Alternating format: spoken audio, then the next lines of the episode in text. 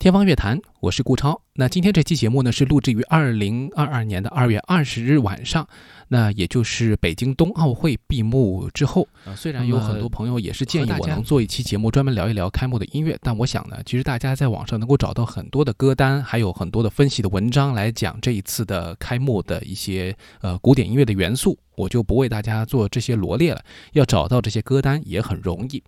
呃，不过可以回顾的是，这次古典音乐确实是大放异彩，特别是在开幕的这个运动员入场式的时候。那我的朋友圈当时呢就有两个风潮，关心古典音乐的朋友们呢就把古典音乐的曲目如何搭配啊，选了哪些作品，呃，一边听一边在讨论啊，这个是什么作品，那个是谁的曲子等等。那也有很多的朋友呢发现会漏掉一些曲目，比如说相对冷门的，像巴赫这一次的。第三乐管弦乐组曲用到了一首呃比较少用的基格舞曲，而不是使用了大家熟悉的像这个管弦乐组曲当中其实有一首吉弦上的咏叹调啊，倒没有用，但是呢用到了其中的一些其他的编配版的古典音乐，也是让大家觉得哎这种古典音乐串烧的形式到底是不是好？那专业的媒体呢其实有讨论说呃。是不是这个里面有一些政治上的考量是欠缺的？比如说，在波兰出场的时候用到了老柴的音乐，那俄罗斯呢，在历史上呢，对于波兰是呃有几次入侵的啊？是否这样的一个呃配乐会有伤感情等等？但这种呃所谓的推敲啊，我觉得也只是一种个人的见解，是乐评人也好，是评论人的一种自由。但另外一方面呢，其实这次选择古典音乐，我想总体来说还是。呃，比较偏安全的，因为呃，对于所有的这个各个国家的听众观众来说也好，古典音乐相对而言是一个大家公认的一种音乐艺术的代表，也是一种比较呃有盖棺定论的这样一种音乐形式，所以从内容上来说不会有太多的争议。但实际上呢，呃，当然我们要说的是，古典音乐只是非常小的一个比重。其实之前有讨论过一个话题，就是关于古典音乐是否，呃，是这个人类音乐的这个最高的成就。我觉得真的不算是啊，它可能算是人类音乐艺术当中确实是一种高度凝结智慧的这样一种呃一个特殊的一个范畴。但是呢，呃，作为一个人类精神的代表，或者说一种人类思维的一种挥发，呃，音乐艺术当中包含的门类太多了。古典音乐只是非常象牙塔当中的一小部分，呃，更多的国家他们有自己的音乐来作为代表，而不能用古典音乐来涵盖。这个可能是这一次，呃，选择古典音乐最大的一个遗憾吧。因为我们其实希望还是用音乐来包括更多的东西，或者呢，你也可以使用代表我们中国的音乐。啊，这次也没有选择说完全代表我们中国的音乐。虽然最后有一首歌唱祖国，但我觉得这首作品也是在时代和地域上面，呃，特别是时代上，它是比较受限的，它没有办法代表中国文化、音乐文化的一个那么广大的一个资源库啊。呃，可能呢也是有各种各样的权衡吧，最后选择了古典音乐。呃，对于古典音乐来说是火了一把。但是我还是要说，古典音乐只是非常小众的一个音乐门类，呃，就像我们的节目当中有时候也会讨论其他的国家的音乐，包括日本音乐、世界音乐等等，呃，我也不希望把视野完全局限在古典音乐当中啊。天方乐坛本身也不是这样的一个节目。那么从哪个方面可以表达呢？就是这一次，其实朋友圈里面还有另一波人在讨论的东西，我就看一看。呃，群里面完全没有讨论古典音乐的，往往呢都是在讨论这个各个国家出场的时候穿的这个服装啊，运动员的这个运动服是不是够好看啊？哪个牌子的运动服特别的出挑啊？这个我想呢也不用我多说，有几个牌子大家都已经注意到了。那可见啊，其实大家对于这个音乐的关注啊，呃是非常极端的，呃喜欢古典音乐的人非常的关心，啊，甚至于在这个每一次到开闭幕式的时候，啊，我们的天方乐坛的听友群里面也都会讨论啊，这个是什么音乐，包括呃最后这个闭幕式上呃颁这个越野滑雪的这个奖项的时候，还会呃讨论一下这个俄罗斯奥委会的这个会歌。那么这个会歌根据老柴的第一钢琴协奏曲来改编，其实，呃，也是很巧的体现了这个俄罗斯音乐当中最值得骄傲的一位作曲家。他们也是选择了自己国家的呃古典音乐的作曲家。啊，好了，那这个就是我们今天的其实一个开场的一个序幕吧。那么整个的这个冬奥会当中，大家比较关注的人物有很多啊。我觉得，呃，日本的这个花滑选手羽生结弦，呃，无论他是否拿奖，其实大家都非常的关心他，因为他代表了一种体育精神，代表了一种对于花滑不光是一种体育竞技项目，更是一种表演艺术的一种探索。我觉得在这一点上面，大家对他的认可度还是很高的。那么另外一方面呢，就是他选择的音乐也往往都是很精彩的，包括他这次在最后表演的时候选择了这个，呃，松任谷由实的这个《Haru Yokoi》，啊，这个春天来吧，我觉得正好是一个非常应景的作品，是一个迎接春天、迎接希望，然后呢，又是一个日本的国民歌手，非常具有这个记忆性的、具有普适性的一个很好的一个作品，都是让人印象深刻的。り立つにわかめ。愛しい面影の沈丁毛あふるる涙のつぼみから一つ一つ香り始める。それはそれは空を越えてやがてやがて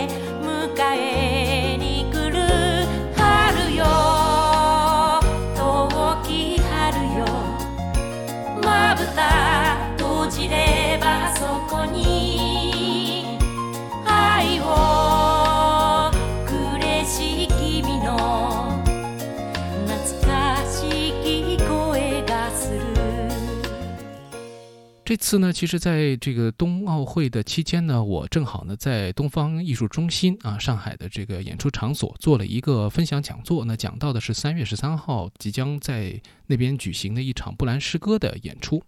那其实很巧的是呢，就是羽生结弦的偶像啊，普鲁申科，也就是我们说普皇吧。呃，这个冰上之王啊，或者说是花滑界的这个这个王位的获得者，那么这一位传奇的花滑选手啊，俄罗斯人，那他呢，其实曾经在退役的时候呢，最后呢有几次表演的时候用到了一个音乐，这个音乐我认为是陪花滑当中非常好的一个呃古典音乐的范本，也是我觉得最壮阔、最史诗性的一个段落，那就是。呃，奥尔夫的《布兰诗歌》，那么这个《布兰诗歌》当中的序奏啊，这个“哦，命运女神”啊，或者“哦，命运之神”等等啊，这样翻译。那么这个曲子呢，呃，可以说是很多朋友们对这部作品，呃，唯一熟悉的一个段落。呃，除了这个段落之外，整个长达一个小时左右的曲目，呃，大家几乎是没有听过的。那也是借了这次演出的前夕，我的这个讲座呢，让大家对这个作品多了一点认识，也了解到了一些这个作品上演的背景。那么我们接下来呢，将会听到的就是这次讲座的一个实况。那么把当中的一些现场播放的视频呢，换成了音乐的版本，那么来供大家欣赏。也希望大家呢，能够通过这一次冬奥会了解到一些古典音乐的作品，呃，特别是我们不熟悉的曲目，这才是呃更有意义的、更有价值的一件事情。好，接下来就我们来听一听当天的这个活动现场的录音。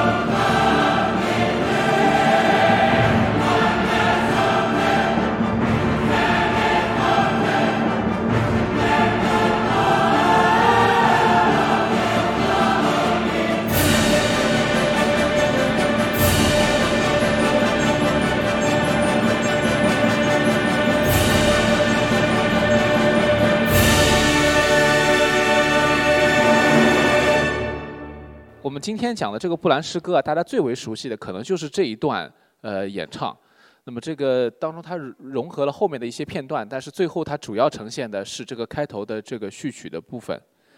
呃，布兰诗歌这个曲子呢，对于我们来说既熟悉而陌生。我觉得最熟悉的就是这个作品。我记得我在比较小的时候，以前有看到过一个，呃，可能是一个广告，还是一个像一个汽车的发布会，然后用上这个音乐，就配合这个车子啊，从这个后台慢慢的开出来，然后前面的观众看到这个车的这个样态，然后整个的这个舞台搭建非常的华丽，跟这个音乐是非常搭的啊。那后来我们才知道，原来这叫布兰诗歌，是吧？当然，这个后来是很后来了。为什么说很后来了呢？因为可能一些比较呃资深的乐迷啊，都知道这个布兰诗歌以前在上海演出的时候根本就不叫这个名字的，所以这就带来了第一个问题，就是在中国我们说这大家要传播一个东西、一个作品、一个或者一个人的名字，你首先得知道这个人叫什么，是吧？那比如说这一次的这个演出，我们知道上海歌剧院。啊，一听到这个名字，我们有反应，他是以前演过什么？他是什么样一个形象？指挥是许忠啊，能知道许忠先生他是什么样一个形象？他是什么样的一个人？他会弹钢琴，他也会指挥等等。然后呢，呃，或者说你提到里面有歌手，哦，石以洁我们知道的，为什么他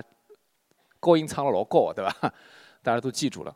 那么这个是一个名字的问题。那么布兰诗歌呢？之前在中国传播的时候，一直遇到一个第一个大大的难题呢，就是它有好几个名字。那布兰诗歌这个名字是这几年用的比较多的，比较好记，是吧？然后比较清晰，符合中文的传播的规律。但是以前有过一个书本上的一个传播的名字叫《博伊伦之歌》的。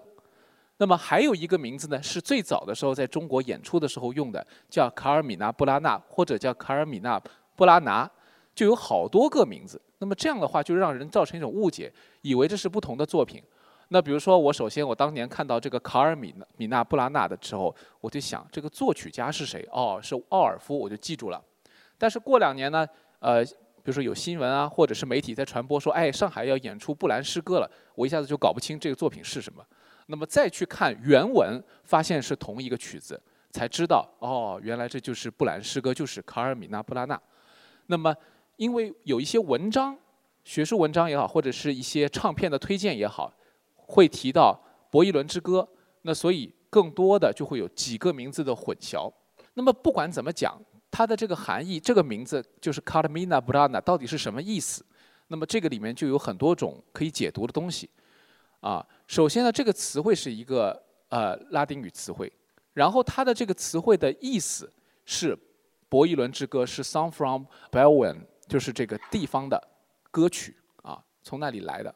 那么还有一个完整的一个说法，就更加复杂了，从来没有在曲目当中出现过的，叫做来自啊贝内迪克特·博伊恩的歌，就是指这个地方他发现的这个歌曲，或者说他的诗歌。那么我们今天讲的这个布兰诗歌是什么呢？是卡尔·奥尔夫这位德国的作曲家他所创作的一个音乐作品。这个作品的这个谱子就在右边，大家先看一下这个图，有一个感受啊。然后呢，呃，这个标志其实它背后有一些含义，那么经常会出现，我们待会儿可以讲一下到底是什么意思。大家可以看到这里面，如果对语言有一点了解的朋友，可能会看到里面有一些比较关键的词汇，就是 fortune 啊，还有 rota，就这两个词很重要，因为这个就表示这个。乐谱的这个图腾当中最重要的这个内涵是一个命运的转轮。那么先说一下这个布兰诗歌到底是什么？那一般呢，我们介绍布兰诗歌这个作品，就我们要听的这个作品，都会说啊，它是作曲家奥尔夫写的，词儿呢是从呃以前很早的一个修道院里面发现的。那么我们现在反过来说啊。反过来说的意思就是，原本发现的这个修道院里的这个文本是什么呢？是一个中世纪的一个诗歌和戏剧的文本。那么大概是十一到十三世纪，主要集中在十一、十二世纪的一个中世纪的诗篇。那么这个当中有各种各样的古代的语言所写成。那么主拉丁语是占有最大的比重的，同时还有就是中古高地的德语是用的很多的。那么同时还有一部分。我们说这个这里叫古阿尔卑坦语，其实就是一种法兰克语啊，它还跟法语还不是完全一样，它更接近于德语系的这个日耳曼语系的一种古代的呃语言。那么这些语言记载的这些诗歌也好，戏剧也好，那么在大概在十三世纪中期的时候，有两位修道院的这个修士，他们也是抄写这个古诗的人，那么他们就用这个古代的这个哥特的体写在了这个羊皮纸上，那么其中包括一些插画。那么我们在这个很多地方能看到，包括这里看到的这个，呃，一半是图，一半是文字。上面一半呢，就是这个呃，也是有一个轮，对吧？一个一个圆形的一个轮。然后呢，呃，这是布兰诗歌原来的文本的这个第一页。那么这些诗歌呢，其实是很多都是无名氏写的。当然，这个无名氏就是只没有留下名字而已。里面还有一部分是有当时一些比较著名的啊，就是十一、十二世纪的一些有名的诗人留下署名的一些诗歌。从各个地方收集过来的，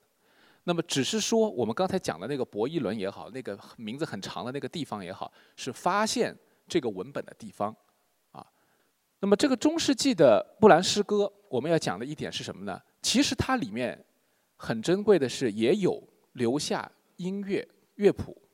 就这个乐谱写法上面，还有它的表演手法上面规定的，没有像现在的我们说交响乐谱写那么细，比如说这个乐器演奏这个声部。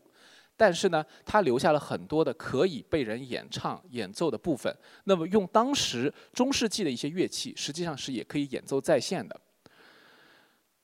所以呢，其实我们说到布兰诗歌啊，大家如果去找一些录音啊，或者来听，会发现有的时候你搜到一些内容，哎，这个风格跟奥尔夫那个不一样。其实你可能搜到了一个原版的，就是中世纪版的布兰诗歌的音乐。我们现在先来听一段这个中世纪版的这个布兰诗歌当中的一段，呃，这一段呢，我选的这一段呢，呃，实际上有原因，因为他后来也被奥尔夫选择了，放在了他的那个布兰诗歌里面，所以我们待会儿可以比较一下。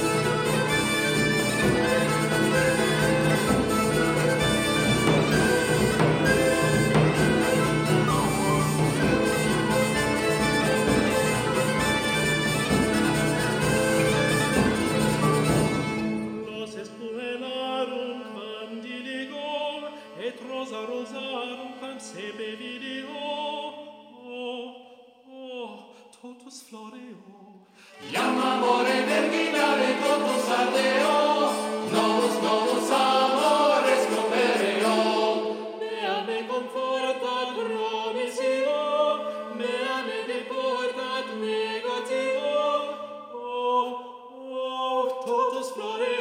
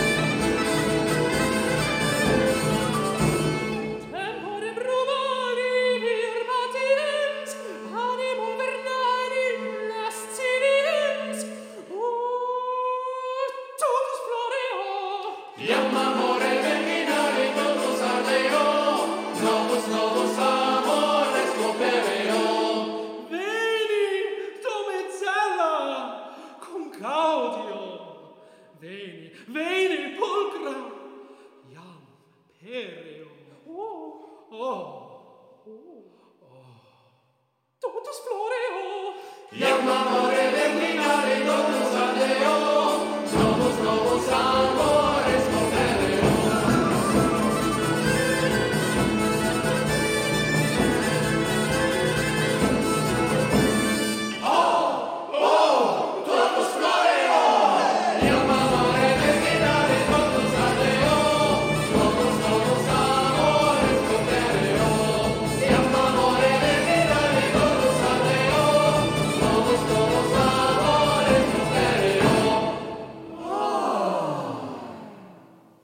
这就是我们呃中世纪的布兰诗歌的一个复原。那么这个复原其实也有很多人在做了，已经，呃，留下了不少的录音的版本。那么大部分的曲目呢，其实是当时留下来的多。奥尔夫呢是精选了非常少的原诗来进行谱曲的。那么这个曲子标题大家一看啊，就知道，呃，其实是讲这个情爱的。那么所以呢，呃，奥尔夫呢是把这首诗放在了这个整个的布兰诗歌结构的第三部分里面，就是讲爱情，呃，讲这个人们的这个世间俗世的欢乐的。那么可见啊，就是我们知道中世纪时期，其实宗教的这个统治是非常厉害的，但是呢，在这个世俗这个人们当中，还是很需要，呃，欢乐、舞蹈、歌唱，还有就是跟生活非常贴近的这些内容。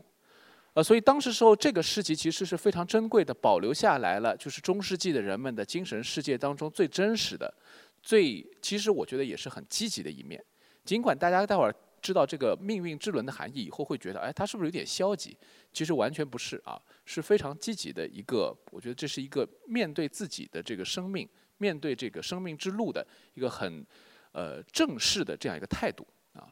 那么待会儿我们再来听这个，还有一个版本的，这个就是奥尔夫版本的，也是同一个诗本来写的这个曲子。那么先给大家讲一下这个布兰诗歌，它这个发现的环境是什么样的？就之前我们讲的这个叫啊叫 Benedictbellum 这个地方啊，在这个拉丁语当中，古拉丁语当中叫做布利亚这个地方。那么它的这个形容词叫布拉纳。所以其实这个 Carmina Burana 是什么意思？就是指这个布利亚这个地方的歌，那么是从他那个地方发现的，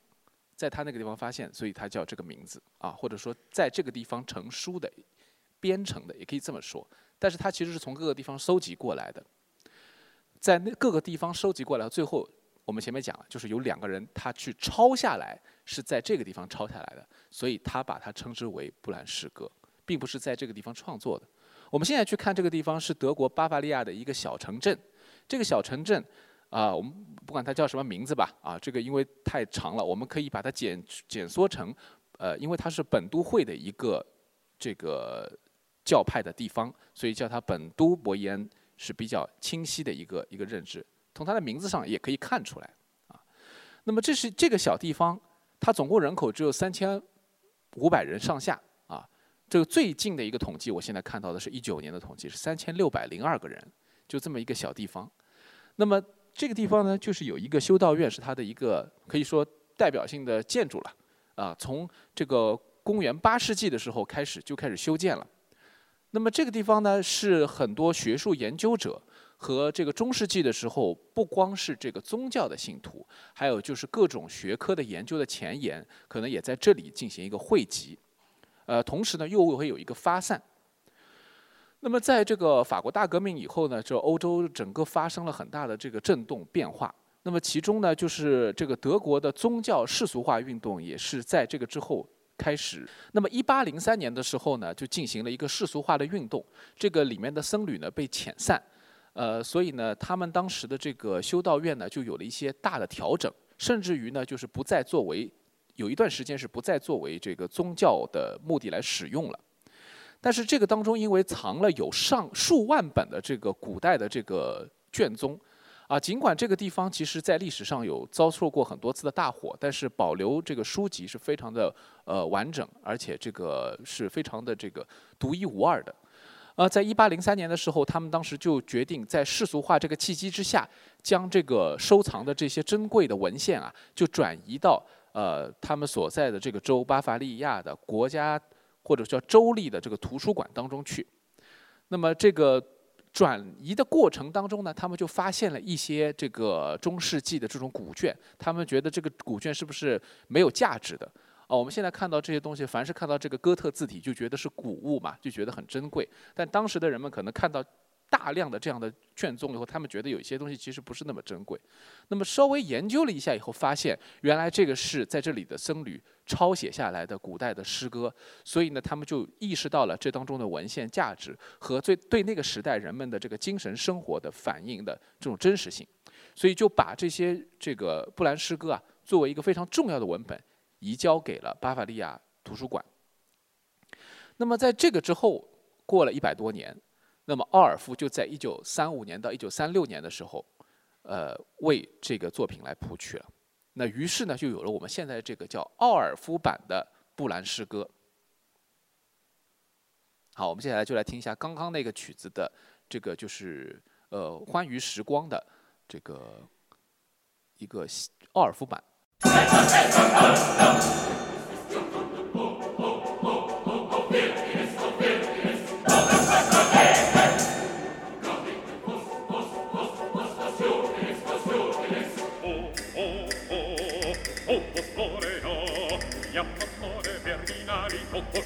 novos, novos, novos amores. Amores,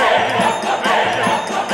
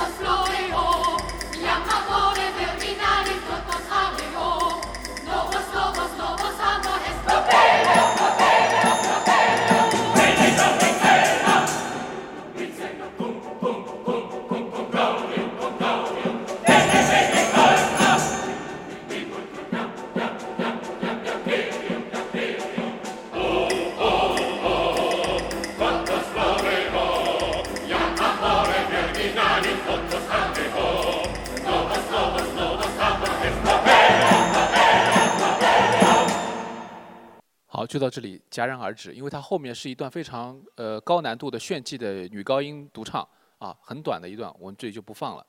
呃，但是大家一看这个舞台也好，还是听这个音乐的差别也好，很明显就是奥尔夫的这个演绎本身是比较有现代色彩的。但是大家要想到这是上个世纪三十年代时候的创作的话，就会觉得他的音乐当中有很多复古的情节，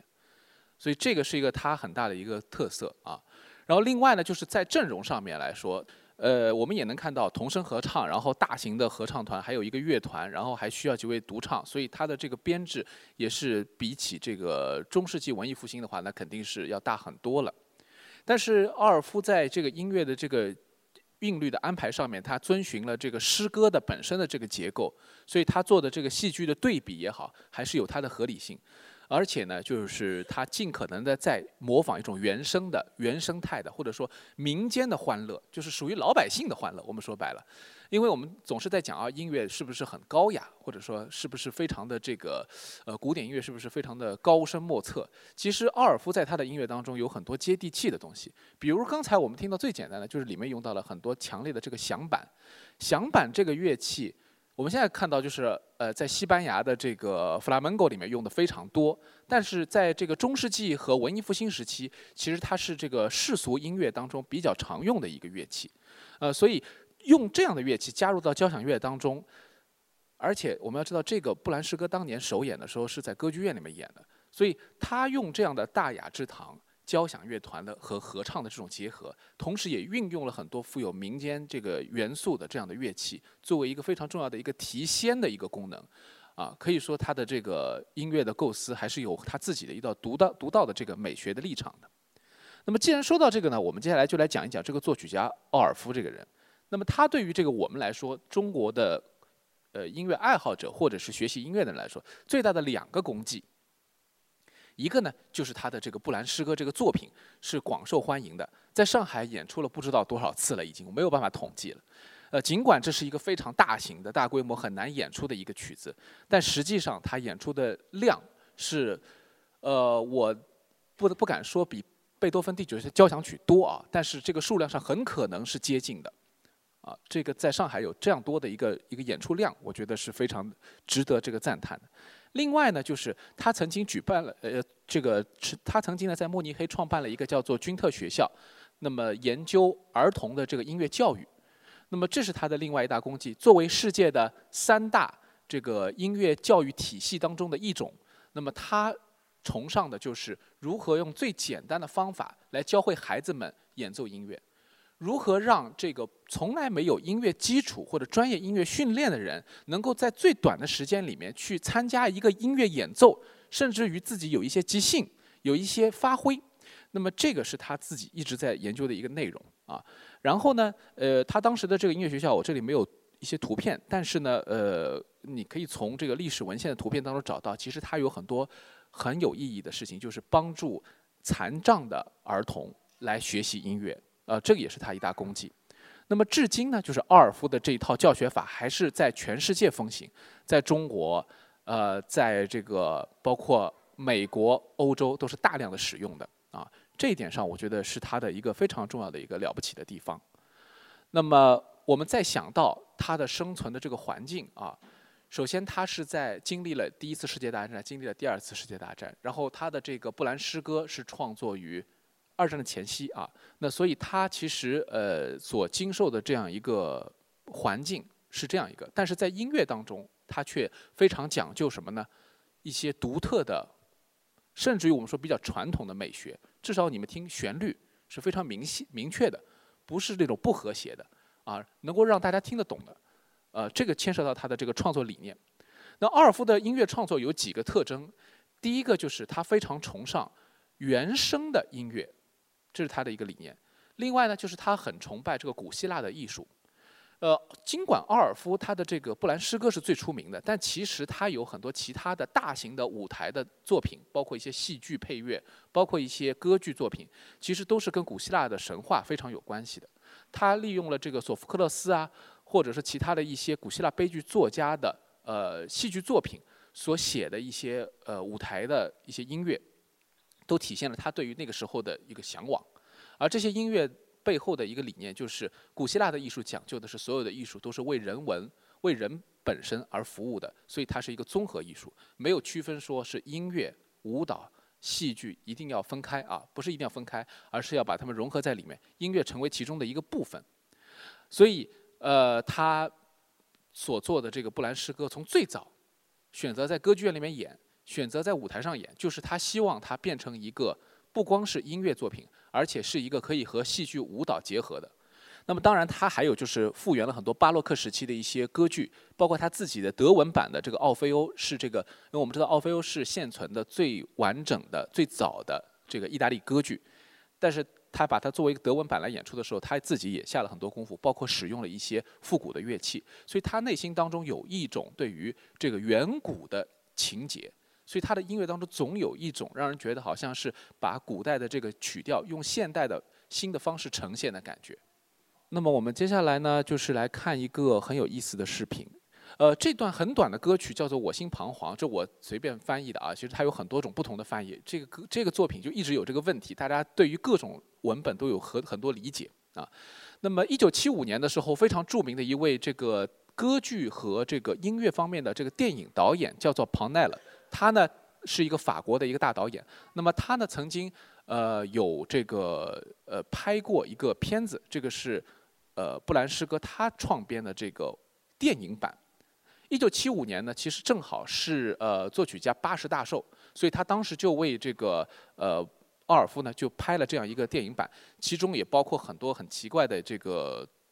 诡诡异的这种动作啊，而且它是在一个棚内拍的，所以是很狭小的空间其实，但是他做出了很多的呃超前的视觉效果来还原他理想当中的这个布兰诗歌。我这里选择的这个是女高音鲁奇亚波普唱的这段呃很短的这段我心彷徨，呃用了很巧妙的这种蒙太奇的手法啊剪辑在一起，呃。然后再加上非常优美抒情的音乐，跟开头我们听到那个很壮丽的，是完全不同的风格。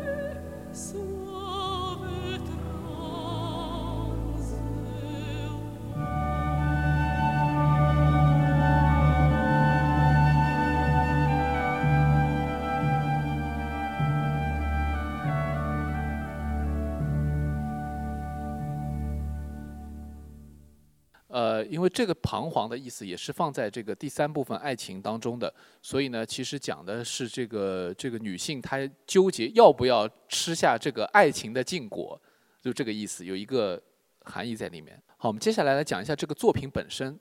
我们前面其实已经有大跟大家零碎的讲了一些，那么现在再梳理一下这个布兰诗歌奥尔夫版的大概的一个情况。在一九三五年到一九三六年之间呢，呃，奥尔夫创作了这部作品。那么一般呢认为它是一个世俗康塔塔，但实际上呢他自己觉得这是一个超能的一个戏剧，就是可以包含很多舞台表现形式的一个作品。一九三七年的时候在法兰克福进行演出，啊，其实他所在的地方，因为奥尔夫是一个慕尼黑人，土生土长，最后也死在慕尼黑。那么慕尼黑又是巴伐利亚的首府，所以呢，其实他跟这个作品本身是在一个文化圈里面的。那么他对于这个布兰诗歌的认同是可以说是一个完全就是自己的一个一个东西，就属于自己文化的一部分。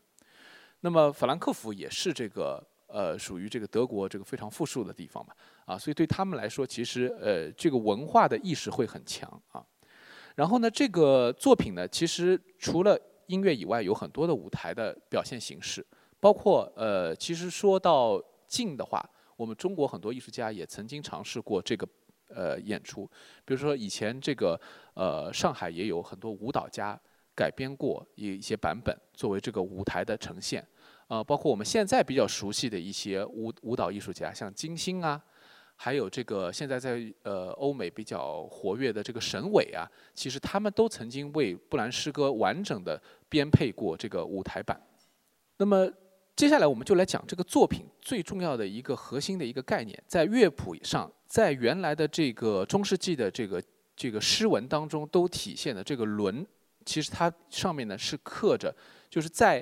呃什么地方呢？我们看到就是这个两个轮的其实。都有一个特征，就是中间有一个戴着王冠的一个人物，然后呢，上下左右也各有一个形象在那边，然后这个上下左右的这个形象呢，上面旁边都有一个词儿，这个词儿就是写在这里的，就是拉丁语上的这些词儿，lineable 啊，ren 呃，renew，renavi，还有这个最后这个长的啊。然后他们这个四个词其实是意思就很简单，就是最上面的这个呃即将戴上王冠的这个形象，或者上面最上面我们看到是戴着王冠的这个形象，它表示就是我统治着，就是我我在顶峰，圆这个轮的顶峰嘛，对吧？那么这个轮是朝什么方向转的？我们先来研究一下啊，它实际上是朝顺时针方向转的。所以呢，顺着这个轮子转下去，就是往下走的这个人物呢，他是丢失了自己的王冠，所以他实际上就是我不再统治，我曾经统治过，啊，就是这个感觉。然后呢，随着这个轮子上的上来的这个人物呢，就是我即将要统治，就我即将要登上这个顶峰了。那么最后这一个下面的这个人呢，他实际上是被轮子压着了嘛。他这个人物的呃旁边的这个词的意思就是最后就是我们看到这个拉丁语最后一个词就是说我已经失去了我的国家，啊，大概就是这样一个一个关系。那么中间这个人物是谁呢？中间这个人物在整个这个命运之轮当中，他直接就是代表 fortune，就是这里在布兰诗歌当中用拉丁语写就是 fortuna。那么这个福尔图纳也好，你怎么来讲它也好，命运女神都可以。那么这个人物就是一个掌握着所有人的命运的一个呃一个神明，一个古希腊或者古古古代神话当中的一个神明。那么这个古代神话当中这个女这个命运女神啊，她掌握了所有人的命运的起承起落。所以呢，呃，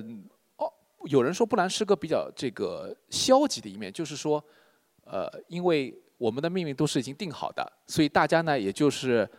躺平了啊，吃好喝好玩好，开开心心的就过了啊。但是在音乐当中，我们也听到积极的一面，就是什么呢？尽情的享受人生当中的美好，青春、旅行、呃歌舞，还有就是爱情等等啊。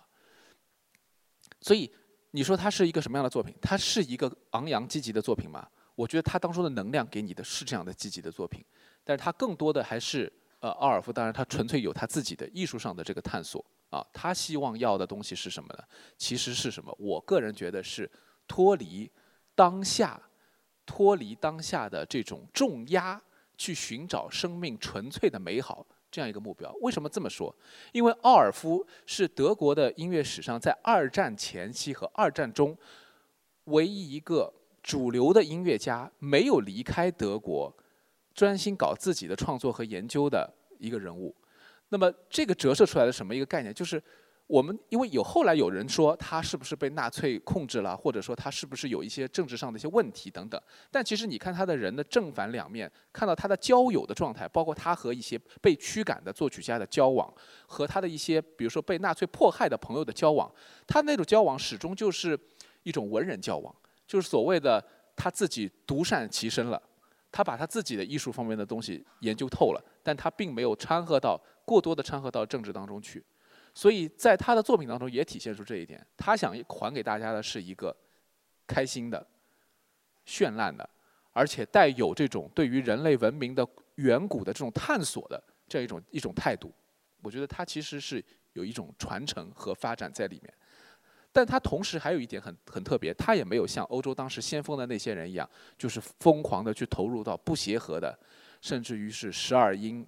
序列音乐等等这种先锋的创作当中去。所以他的作品还能被我们大众接受。哎，你听起来旋律很好听，唱的很动人啊，乐队很精彩等等。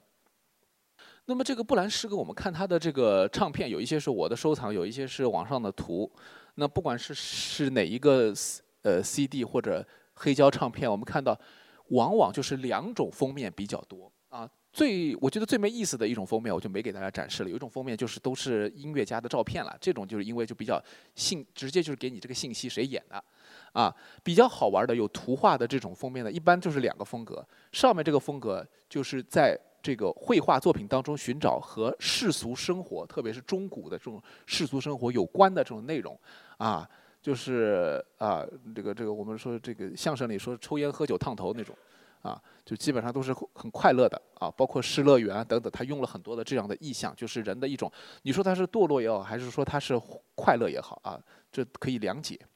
下面这一排呢，都运用了命运之轮的这种意象来作为图啊。最后这张，呃，最右下角这个，其实他就直接用了这个原来的这个图书里面的这个图啊。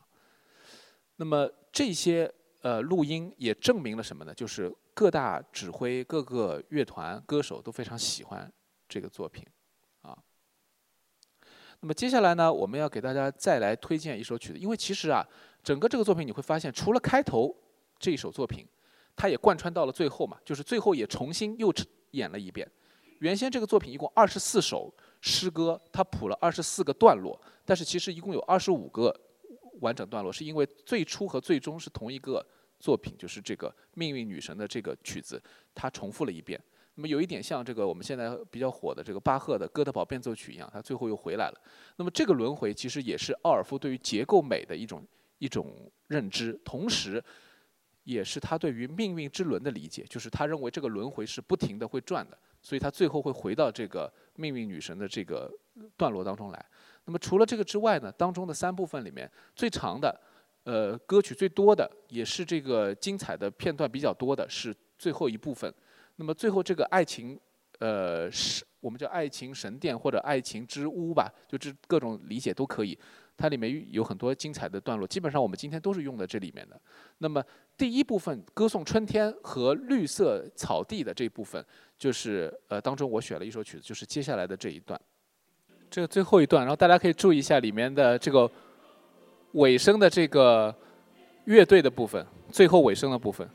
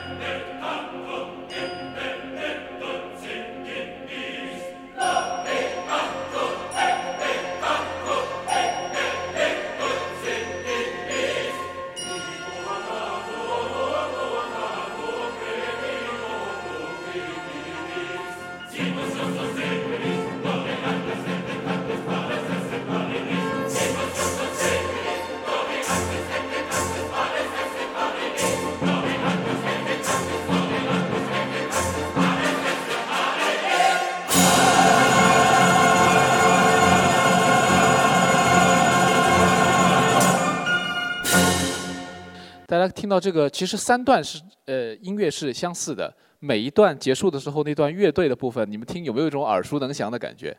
就它那个节奏啊，其实跟那个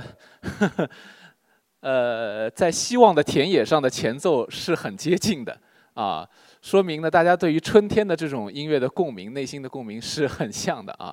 很有意思。呃，当然就是说在春在希望的田野上呢，要说一下它的这个音乐是它是有发展的啊，不是重复那个节奏型，所以他们听起来有点不一样在这里啊。那么这个作品呢，现在要有一个整体的感觉了。整体的感觉是什么？就是我们前面讲了，二十四首诗歌写了二十五段，其实里面不是一一对应的，里面有一些诗歌是用在了一段当中，有一些呢段落呢是纯粹的器乐，然后呢，呃，也有一些是只有合唱的，有一些是有独唱的。那么这个首尾呼应是这个呃命运女神的这一段，然后呢，呃，这个命运女神的这一段，它有一个大的标题叫 Fortuna，呃，Imperatrix Mundi，就是。命运女神统治世界啊，这是一个它的一个大的框架。然后呢，在这个当中有三个大的部分，就是第一个部分就是春天和草地的部分，第二部分叫在酒馆里或者在什么呃有很多不同的翻译啊。最后有个爱之圣殿、爱的宫殿之类的。那么这个就是三个主题，第一个就是讲春天、讲青春的；第二个部分是讲世俗欢乐的啊，吃喝玩乐的；最后呢就是讲这个爱情的。啊，大概就是这样一个一个故事，所以里面都是很多的这个世俗情怀在里面。那么配器上面呢是非常复杂的，里面用到了三个独唱，呃，然后呢用到了两个合唱团，用到了一个这个童声合唱团，还有一个非常大编制的一个交响乐团，里面有很多包括打击乐器用的很多，啊呃键盘乐器用的很多，所以钢琴啊什么等等在里面都扮演了很多重要的角色。所以每一次演出啊，你要想。我们在台台下看的时候，总觉得一个交响乐差不多，对吧？跟没有什么区别。但是其实你往那个乐队里一看，里面又是钢片琴，又是钢琴，你就知道今天这场演出要搬乐器要搬半天，是吧？这是很很不容易的。那么在这当中还有一个很高难度的地方，就是里面的演唱部分呢是有很男的这个段落的，男高女高和这个男中音都有极限的这个表演。然后呢，男中音的这个难度也是非常之大。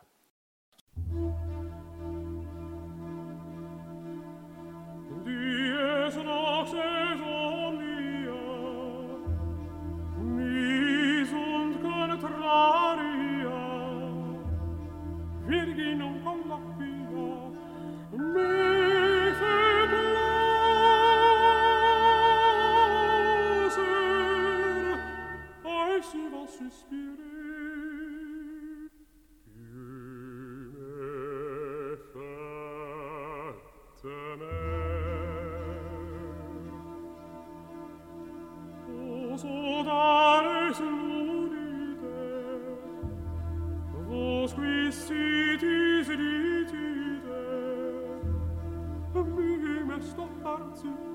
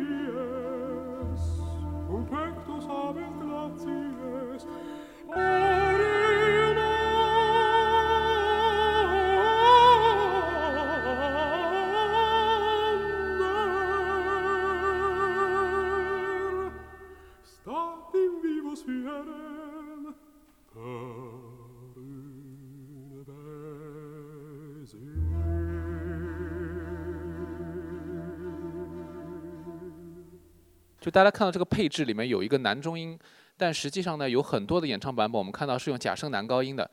为什么呢？就因为男中和假声男高音的音区它是一个八度对应的关系，就有一点近似啊，就是说等于说男中音翻高八度就是假声男高音的这个位置。那么呃，有很多的这个男中音他其实唱假声有一点困难啊，要找到好的很不容易，呃，或者熟悉这个作品啊。那么，所以呢，有一些演出呢，他们会倾向于用假声男高音，也是近年的一个一个特别国内用的比较多的一种做法啊。这样的话，他们对于这个高音部分有很好的这个驾驭。但每一个声部、每一个独唱者都有非常高难度的挑战。我们今天就在这里呢，因为时间关系就不给大家播放了。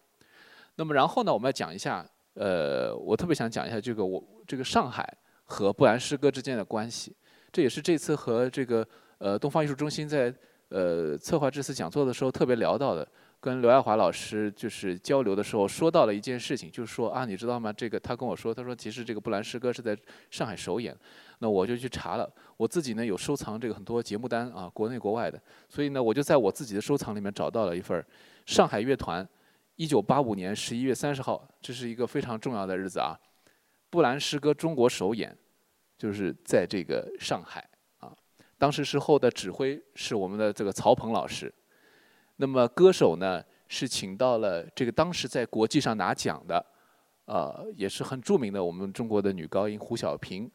傅海静，大家可能不是很熟悉，因为她在北方活动多，她以前是总政歌舞团的，后来呢现在应该是在国内的学院校当中呃任教。那么曾经呢他和帕瓦罗蒂同台呢，成为一个非常大的一个事件。当时他们在林肯中心有呃应该是独奏音乐会吧，当时说啊独唱音乐会啊有合作过。那么还有一位李中海先生，在奥尔夫诞辰一百周年，上海又演了这个一九九五年又演了这个布兰诗歌，他也参演的。那么所以这个作品本身就是在中国的话是在在上海进行的首演。那么而且呢，就是我也从刘老师那边得到的这个消息啊，那所以我们看一下这个节目单里面还有两页很重要的。一左边这一页讲了分工，里面呢有讲到一位顾问廖乃雄先生，他呢当时时候是上海音乐学院的音研所所长，他也是研究这个奥尔夫音乐教学法，把它引入到中国来的一个前沿的一个人士，所以他当时时候配译的这个中文版的唱词，那么当时的一九八五年首演，据这个呃，因为刘老师还帮我去特别问了廖先生，说这个廖呃廖先生当时时候这个演出是什么版本？就这个译配中文啊，不是像我们现在打字幕打在墙上，而是当时就用中文唱的啊，这样能够方便大家理解。那么，所以当时时候是中文版的这个布兰诗歌啊，在上海进行首演。为了这个演出，其实当时时候一九八五年，就是奥尔夫已经去世了，去世三年了。那么他的夫人，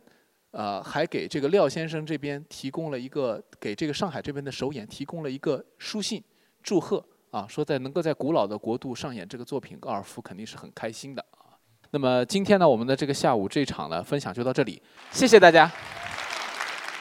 以上就是今天的天方乐坛了。那接下来呢，还会有机会，说不定会涉及到这一次冬奥会当中的一些比较经典的作品啊。那么当然，这些作品可以拿出来单独说。我也在考虑是否要加入一些比较深度的古典音乐作品的专门的介绍啊。以前呢都是闲聊比较多了。那么也希望大家呢多多提提看有没有什么作品特别值得一聊的，不光是古典音乐，也希望呢有更多的这个推荐的，